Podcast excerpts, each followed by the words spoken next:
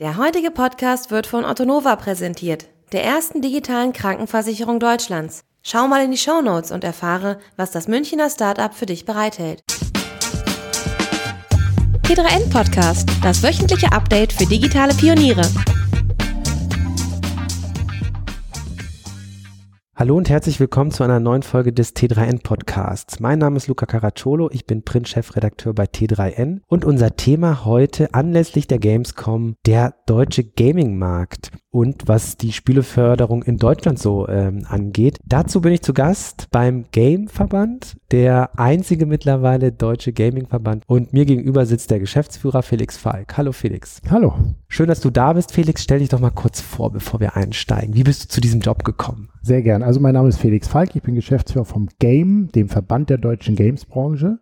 Wir sind also ähm, der Verband, der natürlich Publisher, Entwickler vertritt, aber auch darüber hinaus Dienstleister, den Bereich E-Sports, die Hochschulen, die im Gaming-Bereich engagiert sind, also eine ganze Bandbreite der Games-Branche in Deutschland. Ich war vorher Geschäftsführer der USK, das ist die Einrichtung, die für den Jugendschutz bei Computerspielen zuständig ist und diese Alterskennzeichen macht, die man auf den Verpackungen vielleicht ähm, kennt. Und ähm, davor war ich im Deutschen Bundestag und habe da ähm, als Büroleiter ähm, auch schon mit Gaming-Politik zu tun gehabt, also ähm, von Herzen Gamer und immer auch in diesen Bereichen beschäftigt. Ja, und äh, in Deutschland ist das ja ganz interessant. Ähm, es gab lange Zeit zwei Verbände. Äh, wie kam das und wie ist jetzt die Entwicklung zu erklären, dass man sich auf einen geeinigt hat? Das ist tatsächlich in der Historie begründet, weil man ursprünglich auch vor über zehn Jahren noch eine ziemlich klare Trennung hatte zwischen Entwicklern und den Publishern. Das heißt, die Entwickler, die das Spiel wirklich entwickeln und den Publishern, die das dann vermarkten. Und das ist aber durch die Digitalisierung immer stärker zusammengewachsen. Damit haben wir heute ganz viele Hybride, also Online, Mobile ähm, die Spiele machen und die dann auch gleich vermarkten. Deswegen ist diese Trennung einfach nicht mehr ähm, so bedeutsam. Und die Games-Branche hat auch gemerkt, dass sie viel schlagkräftiger ist, wenn wir wirklich mit einer geschlossenen Stimme sprechen können. Und deswegen gab es am Anfang des Jahres die Fusion. Und jetzt können wir diese starke Stimme auch einsetzen, um zum Beispiel deutlich zu machen, hier am Standort, da muss echt was passieren, damit wir da nicht den Anschluss weltweit verlieren. Äh, da sind wir schon mitten im Thema. Die Bundesregierung hat ja in den Koalitionspapieren eine Game-Förderung versprochen auf Bundesebene. Ähm, und wenn man sich den deutschen Gaming-Markt mal anschaut, sieht es folgendermaßen aus. Also der Markt ist mittlerweile 3,3 Milliarden Euro groß. Er ist um 15 Prozent gestiegen. Die Zahlen beziehen sich auf 2017. Um 15 Prozent gestiegen im Vergleich zu 2016 und ist damit der fünftgrößte Gaming-Markt nach China, USA, Japan und Südkorea. Wenn man sich aber anschaut, was deutsche Unternehmen damit zu tun haben, dann muss man sagen, dass 5,4 Prozent der Umsätze auf dem deutschen Gamesmarkt auf Titel aus Deutschland entfallen und die Zahl ist sogar gesunken in 2017, 2016 waren es noch 6,4 Prozent. Ähm, wenn man das nochmal aufgliedert, ähm, ein Prozent sind PC- und Konsolenspiele, also deutscher Entwicklung, 17 Prozent Browser- und Online-Spiele, also das ist der deutlich stärkste Bereich und 3,7 Prozent Mobile Games. Das bedeutet, ein Prozent PC- und Konsolenspiele, also diese klassischen AAA-Produktionen findet man in Deutschland extrem selten. Ähm, wie würdest du als Vertreter des Verbandes, der natürlich ein Interesse daran hat, ähm, das möglichst nach oben zu fahren, wie erklärst du dir erstmal die Konstellation des deutschen Marktes? Das ist wirklich wichtig, da sich diese beiden ähm, entgegengesetzt laufenden Kurven einmal zu verdeutlichen, weil einerseits ist, wie du es schon gesagt hast, der Games-Bereich der dynamisch, am dynamischsten wachsende Medienbereich überhaupt. Wir haben auch jetzt im ersten Halbjahr ist die Entwicklung im ähm, Games ähm, Markt nochmal auf 17 Prozent Wachstum angestiegen. Das heißt, das ist wirklich eine ganz beachtliche Entwicklung, die damit zu tun hat, dass die Games-Branche natürlich ähm, immer mehr Leute erreicht, 2,2 Milliarden ähm, Spieler auf der Welt, also es ist ein Riesenmarkt äh, und natürlich kommen auch da die Innovationen her. Und die Wirtschaftskraft ähm, geht dann natürlich hinterher, wenn es um, sagen wir mal, Schlagworte wie künstliche Intelligenz, Gamification, 3D-Simulation, ähm, Virtual Reality, das sind ja alles Sachen, Sachen, die werden inzwischen nicht nur im Gaming genutzt, sondern in ganz vielen Bereichen gebraucht, von Automobilindustrie über Medizin und so weiter. Das heißt, die Bedeutung ist riesig und dass wir Platz 5 auf der Welt sind, ist auch erstmal eine tolle Grundlage, aber dann kommt eben die zweite Kurve und die zeigt nach unten und das ist, wie du gesagt hast, der Anteil der deutschen Entwicklung. Und das hat damit zu tun, dass der Games-Markt ein globaler Markt ist. Wenn ich ein Spiel entwickle, ist es nicht wie beim Film, dass ich den die, diesen, dieses Spiel erstmal nur für den deutschen Markt entwickle, sondern wenn ich ein Spiel entwickle, dann mache ich das in zwölf Sprachen oder mehr, ähm, habe keine Sprachbarrieren, habe keine visuellen, keine Schauspieler, die nur in Deutschland bekannt sind und so weiter, sondern ich entwickle für einen globalen Markt. Deswegen ist das Potenzial auch so groß. Aber deswegen muss ich mich natürlich auch auf dem globalen Markt in der Konkurrenzsituation behaupten. Und das funktioniert genau nicht, weil, wenn ich einen Entwickler hier in Deutschland frage, sagt er mir, ich habe einen Kostennachteil von bis zu 30 Prozent. Wenn ich in Frankreich oder in England oder in Kanada mein Spiel entwickle, habe ich 13, bis zu 30 Prozent Kostenvorteil, weniger Kosten für meine Entwicklung und da kann ich nicht mit konkurrieren. Und gerade die großen Produktionen, die AAA, wie man bei uns sagt, ähm, oder auch die Blockbuster im Spielebereich, die entstehen genau deswegen hier nicht, weil die inzwischen teurer sind als eine Filmproduktion. Da geht es um 100 Millionen Dollar und mehr ähm, um Arbeit, wo Entwickler zwei Jahre lang ähm, mit 200 Leuten dran sitzen. Also es sind richtig große, schwergewichtige Produktionen, die natürlich auch entsprechend kosten. Und da, wo wir nicht mithalten können, bei der Finanzierung dieser Produktion, da wandern die ins Ausland oder sind schon längst im Ausland und dann können die Entwickler da auch nicht mithalten. Also das ist eine Situation, da müssen wir ran um auch wirklich unsere Geschichten aus Deutschland zu erzählen und nicht nur zu konsumieren, was mhm. im Ausland entwickelt wird, sondern selber mitzumachen. Es gibt diese Erfolgsbeispiele, insbesondere Kanada wird immer wieder genannt. Kannst du da mal, also da gibt es eine starke staatliche Förderung und da hat sich eine richtige große Branche entwickelt. Ich glaube, Montreal ist so das Zentrum, weiß ich gar nicht genau, aber kannst du da mal ein bisschen drauf eingehen, wie das da funktioniert und wie das sich das entwickelt hat? Ja, also da gibt es mehrere Zentren inzwischen, die haben nämlich vor über zehn Jahren erkannt, dass der Gaming-Bereich ein ganz wichtiger Innovationsmotor ist und Expertise und Technologie ins Land holt, die Kanada haben wollte. Das heißt, man könnte sagen, vor zehn Jahren hatten die nur ähm, Wald und Natur und ähm, dann haben sie angefangen, ganz spezifisch diesen Bereich zu fördern, indem die nämlich ähm, die Lohnkosten einfach schon mal von vornherein für jeden Entwickler zu 30 Prozent äh, fördern und dazu noch Unternehmensförderung geben. Ähm, also ziemlich vehement reingehen. Das hat dazu geführt, dass heute, obwohl wir mehr als das Doppelte an Einwohnern haben in Deutschland gegenüber Kanada, haben die mehr als das Doppelte an Entwicklern. Ähm, das zeigt also, die haben geschafft, über zehn Jahre diese Expertise, diese Fachkräfte, diese Unternehmen nach Kanada zu holen. Und entsprechend kommen auch viele der großen äh, international erfolgreichen Titel aus Kanada. Und ähm, für die lohnt sich das, auch obwohl sie mit relativ vielen Investitionen ja in den Bereich reingehen, weil es kommt natürlich zurück in zusätzliche Investitionen, die die Unternehmen da tätigen, zusätzliche Steuereinnahmen, weil ich natürlich ansiedle, einen Bereich, der zudem noch, wenn es um Innovationsstandort und Digitalisierungsstandort geht, so entscheidend ist. Und Frankreich ist auch immer wieder ein Beispiel. Ubisoft kommt aus Frankreich, aber gab es da auch so eine starke Förderung? Ja, gibt es auch. Ja. Und da könnte ich weitermachen mit ähm, England, mit Italien, mit Spanien, mit Polen, mit den nordischen Ländern. Also wir sind da wirklich so ein bisschen weißer Fleck, ja. was natürlich ein großer Nachteil ja. ist. Also selbst Polen, um die mal rauszunehmen, die fördern die Computerspieleentwicklung im Jahr mit über 25 Millionen Euro. Mhm und äh, trägt auch Früchte mit äh, CD Projekt Red, mit The Witcher, einer der erfolgreichsten, also Witcher 3, einer der erfolgreichsten Produktionen der, der letzten Jahre. Da eine kleine Anekdote ja. noch, um die Bedeutung mal deutlich zu machen. Der ist schon ein paar Jahre her, aber der äh, polnische Präsident hat beim Staatsbesuch Obama als Gastgeschenk The Witcher geschenkt und ja. gesagt, mit diesem Spiel haben sie mit ihrer Kultur, weil das Spiel basiert nämlich auf der ähm, mystischen Sagenwelt ähm, in der polnischen Literatur, das ist so der Inhalt, haben gesagt, mit unserer mit diesem Spiel haben wir mehr Leute mit unserer Kultur erreicht als mit jeder Musik, Film und mit jedem Buch in unserer Geschichte. Ja, ganz erstaunlich. Ähm, so in Deutschland haben wir keine bundesweite Förderung. Es gibt, meine ich, auf Landesebene Förderung. Kannst du da mal ein bisschen äh, Beispiele nennen, was, was bisher an Fördermöglichkeiten für Game Companies möglich ist?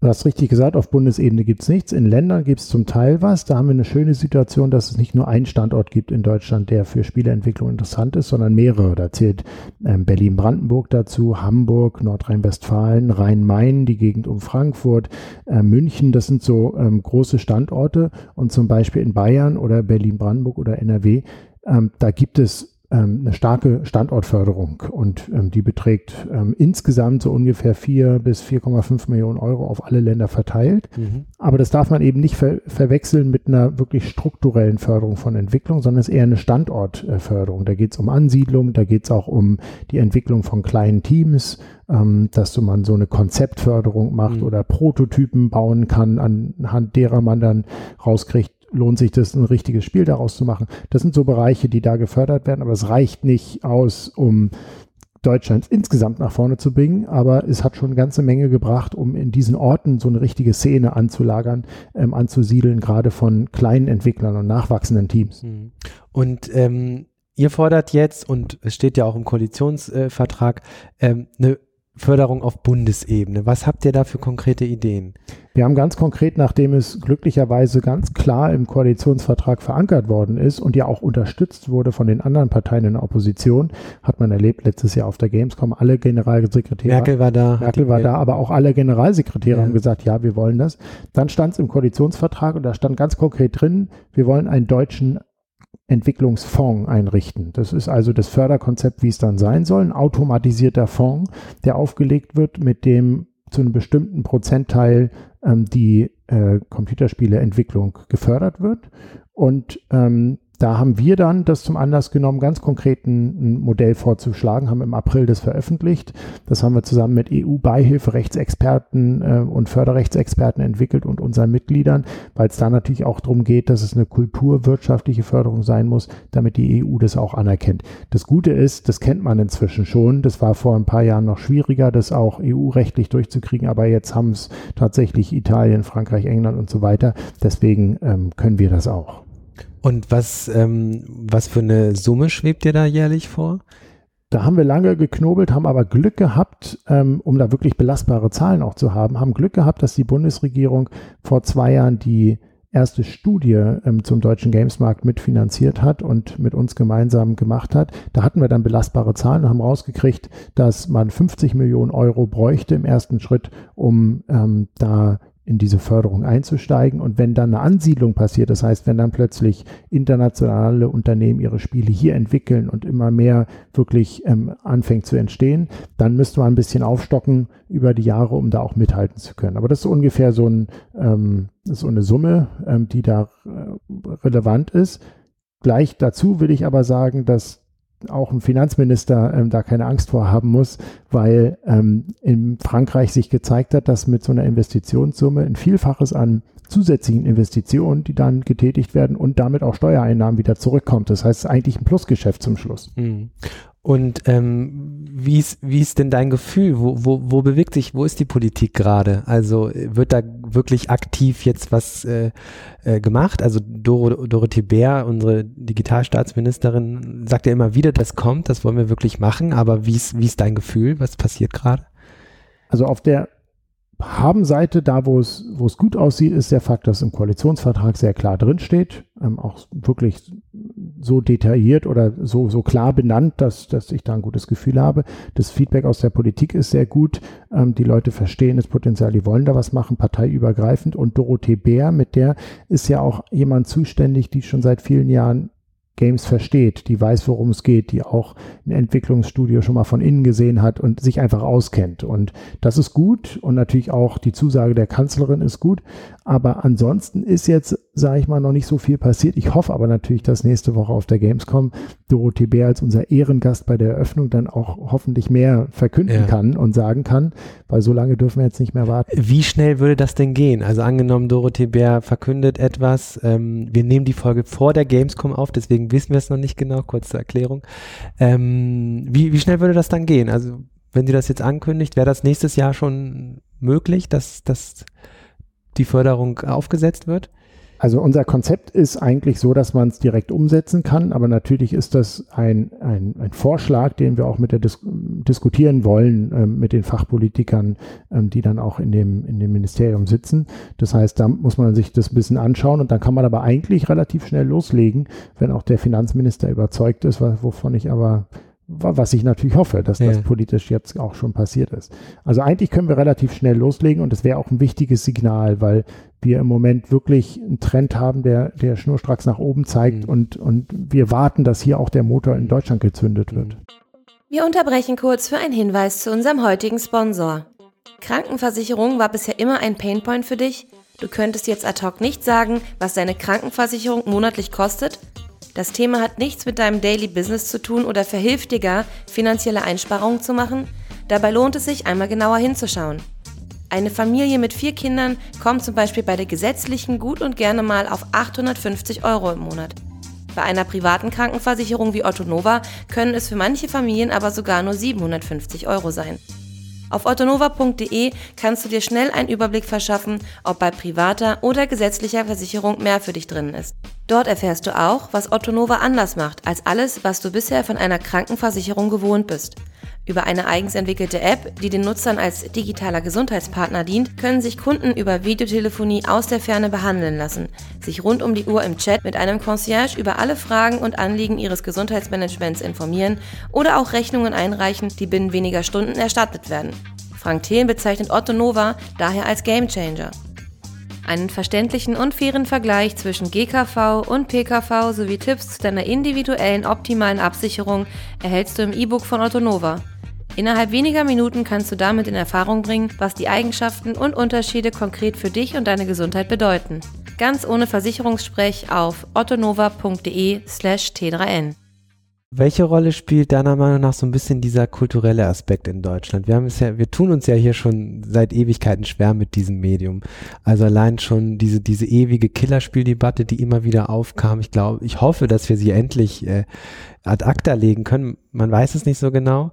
Ähm, glaubst du, dass das auch ein Grund dafür ist, dass, dass hier alle eher auch, auch insbesondere die Politik eher zaghaft mit dem Thema umgegangen ist in letzter Zeit? Oder ist das ein Trugschluss? Ich glaube, das galt für die Vergangenheit. In der Vergangenheit hatten wir ganz oft das Problem, dass auch politische, ähm, veran politisch Verantwortliche sich noch mit Vorurteilen rumgeschlagen haben und noch gar nicht sich damit beschäftigt hatten. Aber da hat die Tatsache, dass immer mehr Menschen spielen, inzwischen ja wirklich ähm, die Hälfte der Bevölkerung, und zwar alt wie jung, im Durchschnitt ist der Gamer eben nicht mehr 16 Jahre, wie vielleicht viele noch denken oder manche noch denken, sondern über 36. Ja, die mhm. am stärksten wachsende Zielgruppe sind die über 50-Jährigen. Mhm. Männer wie Frauen gleichermaßen. Das sind ja alles Faktoren in der Demografie, was zeigt, es ist ein Riesenphänomen in der Gesellschaft. Damit steigt natürlich die Akzeptanz. Und auch politisch ist die Akzeptanz sehr stark gestiegen und der, der die Spitze, ähm, die erklommen wurde, war dann letztes Jahr wirklich mit dieser, ähm, mit dem Besuch der Kanzlerin, der Generalsekretärin und 150 Politikern auf der Gamescom, wo man natürlich am besten erleben kann, worum es geht im Gaming und der Gameskultur. Mhm. Und ich habe gerade gestern Zahlen ähm, gesehen und die haben wir gestern veröffentlicht, ähm, wo nochmal belegt wird, was da auch für ein Imagewandel passiert ist. Nämlich haben wir gefragt in der deutschen Bevölkerung, wie viele denken, dass Games und Games-Entwicklung besonders kreativ und innovativ ist. Und da stimmt ähm, die, die große Mehrheit der Bevölkerung zu, über 50 Prozent ähm, stimmen dazu, und zwar alte wie junge. Das heißt, ähm, genauso die über 50-Jährigen sagen, ja, ähm, Games und Games-Entwickler sind besonders innovativ und die Technologien der Games-Branche werden auch in anderen Bereichen gebraucht. Und noch eine Frage haben wir gestellt, wenn, ähm, wie bewerten Sie die Games-Branche als Arbeitgeber? Ist es ein interessanter Arbeitgeber? Und auch da sagen äh, mehr als die Hälfte der Deutschen ja. Ähm, wir würden, also da stelle ich mir dann vor, dass auch die über 50-Jährigen ihrem Enkel das empfehlen und mhm. das mhm. äh, sagen, ja, mal werd ruhig Entwickler. Mhm. Das scheint ein innovativer, spannender Bereich zu sein. Und da hat, glaube ich, ein Imagewandel stattgefunden, der natürlich auch sehr stark hilft.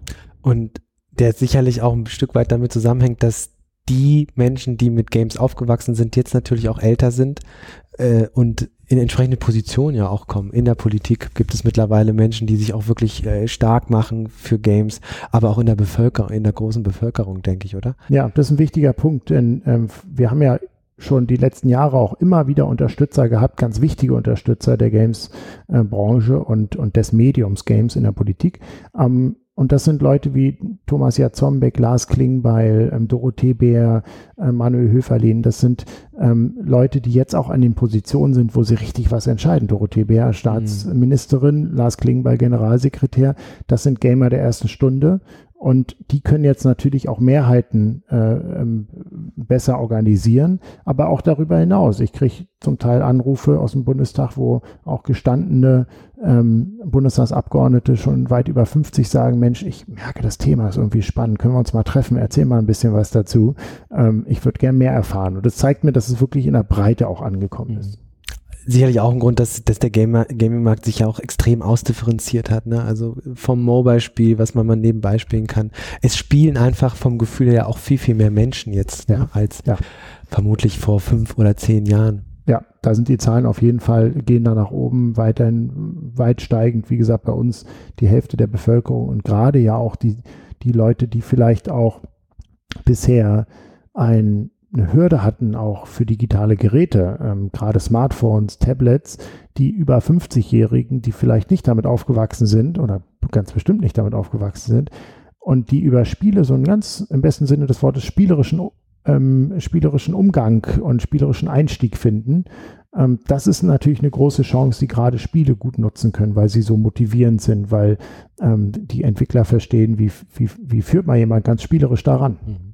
Ist ja auch interessant für Bildung, ne? Also da gibt's ja auch schon äh, Versuchspro also Pilotprojekte, wie man sozusagen Konzepte aus dem Gaming so in, in, in, in Schulklassen überführt und dann so ein Gamification-Ansatz. Also in den skandinavischen Ländern beispielsweise wird da viel mit experimentiert, dass die Schüler beispielsweise äh, einen Avatar haben, den sie dann leveln können und so weiter und das ein Stück weit den Unterrichtsfortschritt auch dann repräsentiert. Also da gibt's hochspannende, hochspannende Sachen. Ich würde dich gerne noch mal fragen, oder wolltest du dazu noch was? Nur, nur ähm, ein Beispiel noch, weil auch diejenigen, die ich die mir begegnen und die sagen, ja, ich spiele ja selber nicht, habe nichts damit zu tun, die kriege ich dann spätestens, wenn ich frage, welche Gamification-Elemente denen schon im Alltag begegnet sind, wo sie gar nicht gemerkt haben, dass es, dass es eigentlich äh, aus der Games-Industrie mhm. kommt. Zum Beispiel in Autos, wo ich für mein Brems- und Beschleunigungsverhalten ähm, so eine kleine Anzeige habe. Da gibt es zum Beispiel eine Marke, wo ähm, man einen Baum sieht und der verliert Blätter, wenn ich äh, uneffizient, unökonomisch fahre und ähm, wird grün, wenn ich, wenn ich besser fahre. Das ist ein klassisches Ele äh, Element aus der Spieleentwicklung. Und da gibt es ganz viele Beispiele, die uns im Alltag begegnen, wo wir auch in anderen Bereichen dieses Spielerische, einfach dieses Leichte äh, ja. natürlich übertragen. Ja, diese intrinsische Motivation, ne? Also das ist ja auch ein Aspekt, der immer wieder jetzt auch immer mehr in der Wirtschaft diskutiert wird. Wie kann ich meine Mitarbeiter eigentlich intrinsisch motivieren? Ähm, und da kann man, glaube ich, schon einiges aus der Gaming-Branche lernen, weil das müssen ja Entwickler genau genau tun in ihren Spielen, weil wenn sie das nicht schaffen, dann spielt der, dann spielen die Spieler ihr Spiel halt einfach nicht. Ganz ne? genau, ja. Ähm, noch einmal zur deutschen äh, Gaming-Branche. Was glaubst du denn angenommen, dieser, ähm, die Förderung fängt an? Glaubst du denn, äh, Deutschland kann da noch irgendwie jetzt so, so nachholen und in welchen Bereichen wäre das denn möglich? Glaubst du wirklich, dass hier dann Studios kommen und ihre AAA-Produktionen hier ansiedeln? Oder sind das eher eigene Ansätze, vielleicht verstärkt durch der Indie-Markt? Ich, ich glaube daran, nicht nur weil ich Optimist bin, sondern weil wir als Deutschland auch schon in anderen Bereichen häufiger bewiesen haben, dass wir manchmal ein bisschen schwerfällig sind. Also gerade im Vergleich zum asiatischen Markt, wenn Virtual Reality aufkommt, dann gibt es durchaus auch erstmal eine gesellschaftliche Debatte, was sind die Implikationen und so weiter. Da machen sich ähm, die Asiaten zum Teil einfach weniger Kopf, die fangen einfach an und machen das. Aber ähm, wir haben dann doch eine, eine Bedeutung und auch eine Wirtschaftskraft als Standort in Deutschland, dass selbst wenn wir ein bisschen Nachzügler sind, dann doch relativ fix aufholen können. Also ich bin da ähm, guter Dinge und weiß auch, dass die Entwickler in den Startlöchern sind ähm, und wir das, die Kompetenz, das Know-how, ähm, die, die Lust, die Kreativität, das ist alles da in Deutschland. Wir brauchen halt nur jemanden, der jetzt auch den Motor zündet, weil wir ansonsten einfach im Vergleich zu den anderen Ländern viel schlechtere Ausgangsbedingungen haben und da kann ich jeden Entwickler verstehen, der sagt, da kann ich nicht mit konkurrieren. Mhm. Lass uns mal abschließend nochmal über generelle Gaming-Trends sprechen. Ähm, was, was, findest du denn gerade so spannend? Es gibt so viele äh, Entwicklungen, also einmal dieses Cloud-Gaming, das irgendwie zwischendurch tot gesagt wurde, was ja mit OnLive vor Jahren schon mal ein Thema war. Also das kurz zur Erklärung. Ähm, die Idee ist, dass das Spiel gar nicht auf einer stationären Plattform in den eigenen vier Wänden ähm, berechnet wird, sondern auf Servern und dann wird nur das Bild übertragen. Ähm, das große Problem ist natürlich, dass es Lags gibt und das Ganze nicht so, so sauber läuft. Ähm, das kommt jetzt langsam wieder hoch vom Gefühl her. Microsoft macht sich da auch ganz stark. Äh, dann gibt es sowas wie äh, Games as a Service auch schon jetzt länger. Ähm, der Indie-Markt ist extrem gewachsen. Ähm, da finde ich sehr faszinierend, wie mittlerweile kleinste Studios aufgrund der Tools, die immer günstiger geworden sind, immer besser geworden sind, die Frameworks, um Spiele zu bauen, ähm, können jetzt verteilte Teams über Jahre und über so ein Early Access auf Steam total coole Produktionen entwickeln, wo dann der Gesamtmarkt auch wieder an Kreativität gewinnt. Was findest du in diesem ganzen Dunstkreis, was findest du am spannendsten? Toll. Also ich, ich müsste jetzt dich interviewen, weil du schon so tolle Trends nennst, äh, die ich jetzt gar nicht wiederholen will. Aber ähm, um nochmal einen, einen anderen Blick zu geben, einer der großen Trends in diesem Jahr auch zu Gamescom heißt überall spielen. Und der hat damit zu tun, dass ja auch deswegen so viele Menschen begeistert werden von Spielen, weil Spiele inzwischen überall und auf fast jedem Gerät verfügbar sind. Das heißt, Verfügbarkeit ist ein ganz wichtiges Schlagwort. Da spielt natürlich der Smartphone-Trend eine große Rolle. Im letzten Jahr erstmals die beliebteste Plattform und nicht mehr der PC wie davor. Das heißt, Smartphones ähm, werden äh, von inzwischen 18, mehr als 18 Millionen Deutschen genutzt. Und das ist natürlich etwas, wo ich Spiele immer verfügbar habe und wo ich auch Altersgruppen und Menschen mit erreiche, die vielleicht nicht irgendwelche komplexen Geräte und sowas sich für zu Hause kaufen. Weiterer Aspekt ist Abonnementmodelle. Das heißt, ähm, wo ich ganze, auf eine ganze Spielebibliothek zugreifen kann. Und der nächste Schritt ist dann Cloud Gaming, wie du es schon gesagt hast, wo wir auch auf der Gamescom einige Beispiele für sehen. Ähm, du hast angesprochen, es gab es schon mal, ja, da war es technisch ähm, einerseits noch nicht so ausgereift und andererseits haben wir da das leider in Deutschland immer noch herrschende Problem des Breitbandsausbaus. Mhm. Das heißt, die Games-Branche ist zwar extrem dynamisch, kann aber in Deutschland diese Vorteile manchmal nicht ausspielen, mhm. gerade wenn es um Breitbandausbau und um Latenzen geht. Da sind wir eben hinten dran und das bremst auch den Markt. Insofern müssen wir auch da ähm, zusammen mit ganz vielen anderen Digitalbranchen bei der Politik ähm, sehr deutlich machen, dass wir da nicht mehr lange warten können. Wie stehst du zu diesem ganzen Thema äh, Games as a Service? Da gab es ja auch eine große Debatte. Ich glaube, Belgien hat mittlerweile diese Lootboxen verboten. Äh, bin ich da richtig? Weiß ich gar nicht genau. Noch nicht, gar, nee, noch nicht ganz, aber kurz davor wird diskutiert. Also Lootboxen, kurz zur Erklärung. Es gibt immer mehr äh, den Trend in Spielen, dass äh, die Spieler so, sogenannte Lootboxen kaufen können. Da, dann sind dann irgendwelche Verschönerungen für ihre Avatare oder sowas, aber sie wissen nicht genau, was das ist. Und in Belgien gibt es jetzt die Debatte, das hat eigentlich, oder nicht nur in Belgien, aber in Belgien ist es, glaube ich, politisch am weitesten äh, vorangeschritten, die Diskussion, ähm, äh, dass das eigentlich etwas mit Glücksspiel zu tun hat und dass man doch äh, im Grunde genommen klassische Glücksspielprinzipien hier anwendet, um dem Spieler möglichst viel Geld aus der Tasche zu ziehen. Wie, wie stehst du dazu? Da muss ich vielleicht nochmal, wenn ich darf, einen Schritt mhm. zurückgehen, mhm. weil viele dieser Diskussionen haben damit zu tun, dass man neuen Geschäftsmodellen nicht so richtig traut. Mhm. Das ist aber nur gerade was, was in der Games-Branche ganz stark gemacht wird, nämlich neue Geschäftsmodelle zu entwickeln. Und das Geschäftsmodell äh, nicht mehr von vornherein für ein Spiel 70 Euro oder so zu verlangen, sondern das Spiel in vielen Fällen kostenfrei anzubieten und dann erst, wenn der Spieler dem, wenn dem das gefällt und er irgendwann im Spielverlauf sagt, oh, jetzt möchte ich meinem Charakter ausstatten, jetzt möchte ich zusätzliche Inhalte kaufen, jetzt möchte ich auch noch das nächste Level ähm, noch dazu kaufen, ähm, dann gibt er dafür Geld aus. Das sieht man auch in unseren Marktzahlen. Im ersten Halbjahr 2018 ist der Kauf, der klassische Kauf, ich bezahle erst, der ist gesunken um 12 Prozent. Die Mikrotransaktion, so nennen wir das, wenn in Spielen, in Apps äh, man, man Zusatzelemente kauft, die steigen aber um 40 Prozent. Das heißt, das zum Schluss in der Summe bleibt immer noch ein starkes Wachstum von 17 Prozent, aber man sieht, wie stark sich dieser Markt da mhm. ändert. Mhm. Und das ist ein Riesen, erstmal für, für sich genommen, ein Riesenerfolgsmodell. Sieht man auch, dass alle anderen Bereiche das übernehmen. Wenn man sich in einem App Store heute mal anguckt, wie viele Apps es noch gibt, für die ich erst bezahle, bevor ich sie nutzen kann, das sind verschwindend wenige.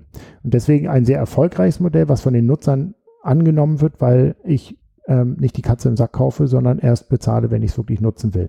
Und dann gibt es in diesem Reigen verschiedene Einzelmodelle, wie zum Beispiel Lootboxen, die aber, und das ist auch mal das Erste, was ich erklären muss, kein neues Phänomen sind, sondern gibt es seit zehn Jahren. Hm. Und das bedeutet, so wie kann man sich vorstellen, wie ein Panini-Album. Ich ähm, kaufe die Packung, ich weiß, da ist was drin. Ich ähm, ist nicht so, dass ich eine Niete ziehen kann und gar nichts kriege. Ich kann auch kein Geld gewinnen. Das ist der große Unterschied zu, zu wirklichem Glücksspiel, sondern wie bei einem Überraschungsei oder beim Panini-Album weiß ich, ich kriege was, weiß nur nicht was. Und das nutzen manche Spiele und manche Spiele nutzen es gut, andere nicht so gut. Dann beschwert sich die Community. Dadurch kam eine große Debatte auf. Und das ist aber auch eine Stärke des Games-Marktes, dass die Spieler so wortstark sind mhm. und dass die auch sich, die sagen schon, was die wollen und mhm. die Games-Industrie tut gut daran, genau das, ähm, da genau hinterher ja. zu gehen. Das fand ich sehr interessant. Es gab ja schon oftmals Beispiele, wo Titel oder die Firmen hinter den Titeln dann Dinge wieder zurückgenommen haben, weil die Community sich so beschwert hat. Ich glaube, bei Forza war das so und, und ich weiß es jetzt nicht genau, welche Titel das alles waren, aber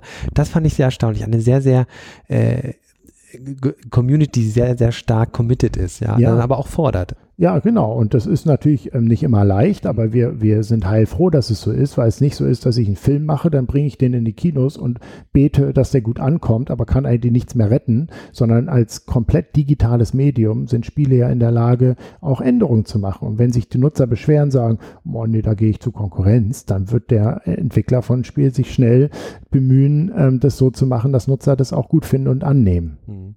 Ich fand, äh, generell ist das ja für den Spieler eigentlich was Schönes, wenn sein Lieblings Spiel immer weiterentwickelt wird. Ne? Also und nicht ein Hauptspiel kommt, dann gibt es vielleicht nochmal eine Erweiterung, das war's, sondern dieses Games as a Service, dass es dann immer weiterläuft. Ne? Also das ist ja auch durchaus positiv für den Spieler auch.